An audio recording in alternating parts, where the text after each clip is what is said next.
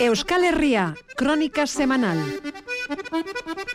El análisis periodístico en la voz de José Félix Azurmendi.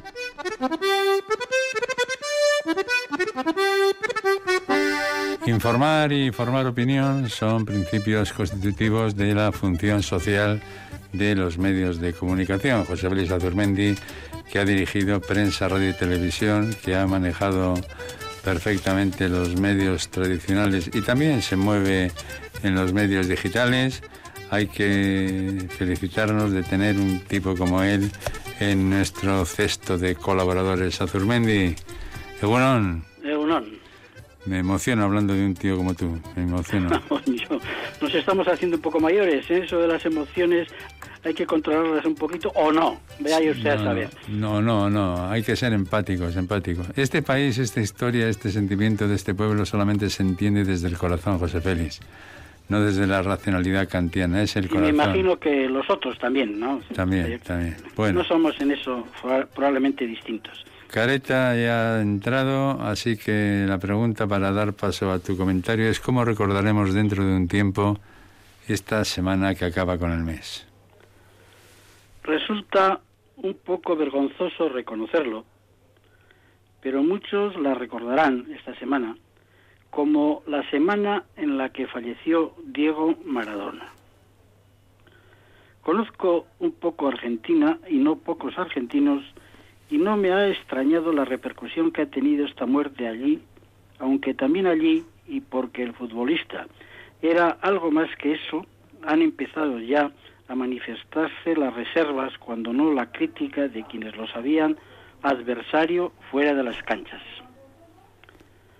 El fútbol está politizado en muchos lugares y en Argentina más que ningún otro. El expresidente uruguayo Pepe Mujica ha alabado en él, por encima de sus errores, excesos y abusos, su fidelidad de clase.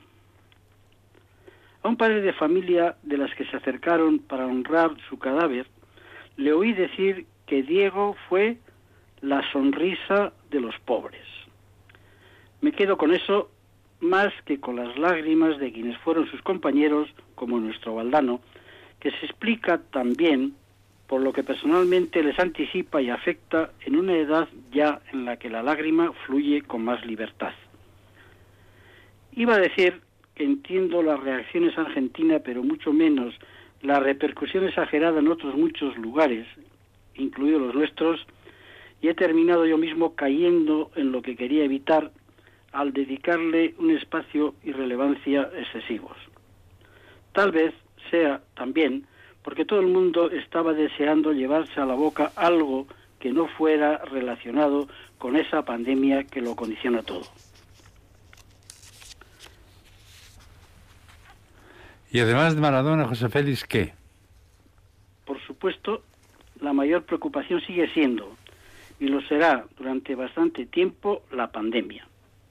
Es la mayor preocupación para todos, o lo debería ser, aunque hay muchos que no quieran darse por enterados y lo que más les preocupe sea cómo celebrarán las Navidades una vez que las limitaciones de los puentes y largos festivos parecen estar más o menos interiorizadas.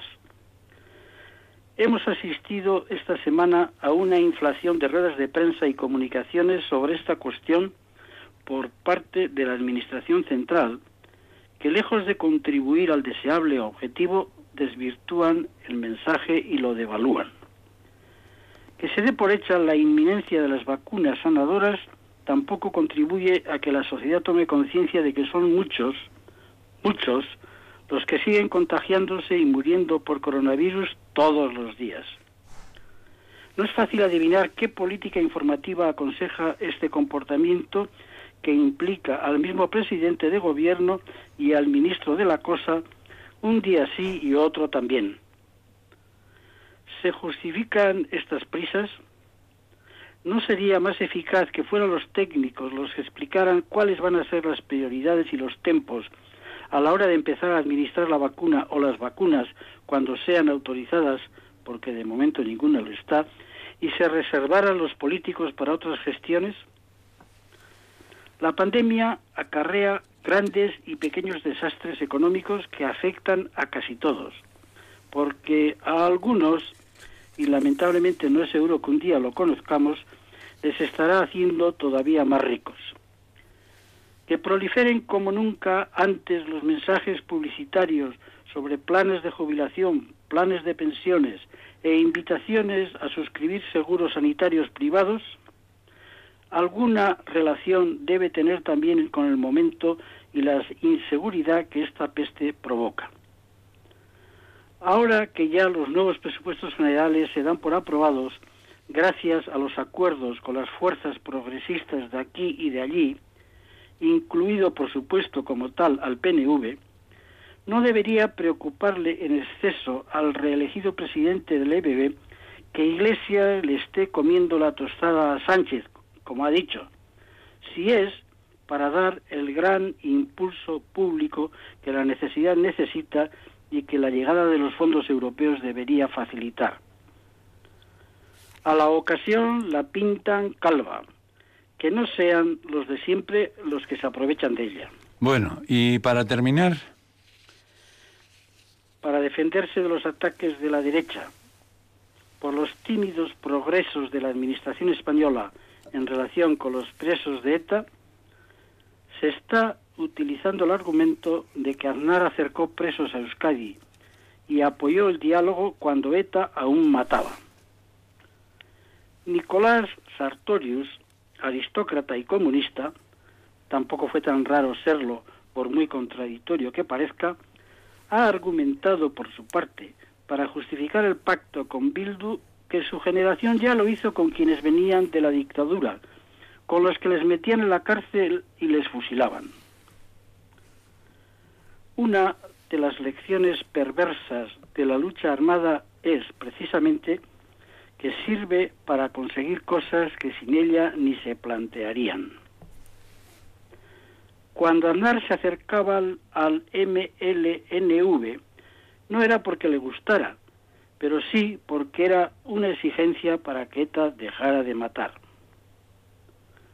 Por esto también que para muchos haya resultado tan sorprendente y desconcertante la manera como ETA gestionó su final, abandonando la lucha armada sin exigencia alguna, ni siquiera en relación con sus presos.